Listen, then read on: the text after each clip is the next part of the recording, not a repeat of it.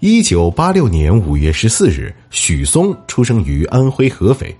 小时候，许嵩总对自己的生日不满意，他觉得“五一四”的谐音就是“我要死”，听起来太不吉利了。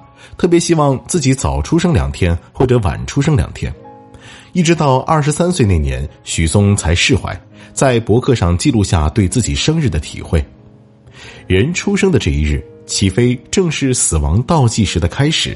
但非我要死，人人都是一生下来就要奔着死亡而去的。这“五一四”三个字，恰好一年一度的警醒自己人生之有限，年华莫虚度。他从小在《萌芽》《儿童文学》《少年文艺》等刊物发表了很多作品。高二的时候，一篇作文把“伤痕当酒窝”成为了当年江苏省的高考语文模拟试卷的阅读理解题。好笑的是，据说后来许嵩亲自做了这套题，正确率不到一半。高一的时候玩电脑，获得过讯飞杯全国网页设计大赛安徽区的第一名。小时候，许嵩班上的同学都很喜欢《射雕英雄传》，男生还会集体在操场修炼武功。但是金庸写的武功招式都是文言文，许嵩身为语文课代表挺身而出，自己抱着本古汉语词典，把武功招式翻译成白话文，供同学们修习。然而细想，我究竟还是聪明，思量怎么可以将豆蔻年华消耗在武功或者小叮当上？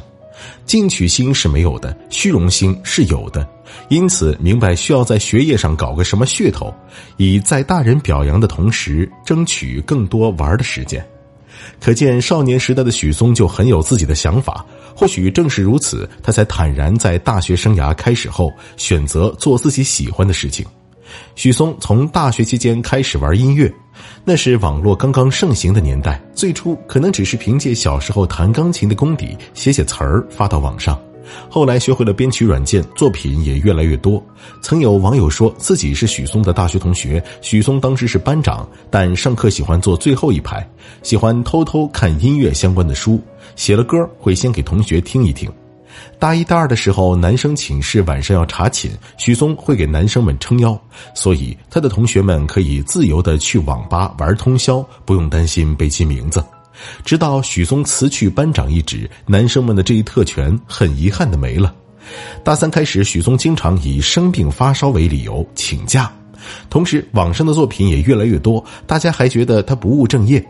后来有同学去他家里看望他，发现桌子上摆满各种消炎药，才明白许嵩有咽炎，对自己音乐作品又要求极高，经常录完一首歌就生病好几天，单枪匹马一人编曲、演奏、制作，甚至录音、混音到后期的包装，都是他一个人完成。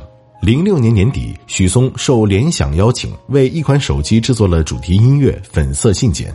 零八年，他又为网游《仙剑》制作并演唱了主题曲《南山忆》。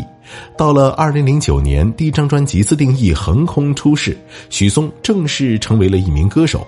不靠宣传，有一万张预售，连专辑封面的纸都是自己买的。这些履历加深，许嵩不过二十二岁。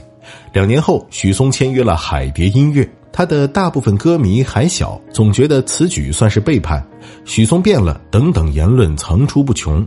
他倒是没什么解释，只是简单的说了一句：“我加入音乐公司是为了更好的做音乐，因为公司能帮我完成很多一个人不能办成的事儿。”二零一一年，许嵩交出了他的第三张专辑《苏格拉没有底》，公司很讲信用。这张专辑是完全属于他自己的作品，他的音乐更加多元化。在表达上也更加的深与广。二零一二年的夏天，第四张专辑《梦游记》问世，首支单曲《胡萝卜须》让很多人无法接受。二零一四年，许嵩第五张专辑《不如吃茶去》上线，那时许嵩的朋友听了一些他的歌曲小样，说好听，但建议许嵩换掉，因为歌迷可能会听不懂。许嵩没有听从朋友的建议。二零一六年，许嵩三十岁，第六张专辑《青年晚报》就像是三十岁的晚报记者的独白。之后，许嵩推出第七张专辑《寻宝游戏》。二零一七年，许嵩举办了专辑同名的巡回演唱会。去年北京卫视《冰雪盛宴》舞台设在某个大楼的楼顶，气温十分寒冷。许嵩要和胡夏合唱一首歌，为了舞台的设计和明星的形象，胡夏坚持穿着西装，但许嵩却直接穿着羽绒服上台，还给自己围了围巾。网友调侃道：“许嵩像极了出来遛弯的老大爷。”许嵩自己解释说：“只是怕自己感冒，嗓子发炎。”在看待各种问题的视角上，许嵩更是总有自己的幽默。有人问许嵩，面对不开明的父母应该怎么办？许嵩说：“要我说，还是尽量顺着父母的意思，不要让父母太操心了，放轻松点你又不是捡来的孩子。”外界对许嵩的演唱方式评价褒贬不一。有人说：“你既然是吃这碗饭的，唱功不好，为什么不多练练这项技能呢？”许嵩的回应是。第一，我吃不吃这碗饭真的不要紧，我的碗很多。散步逛商店的时候，他也能悟出一些道理。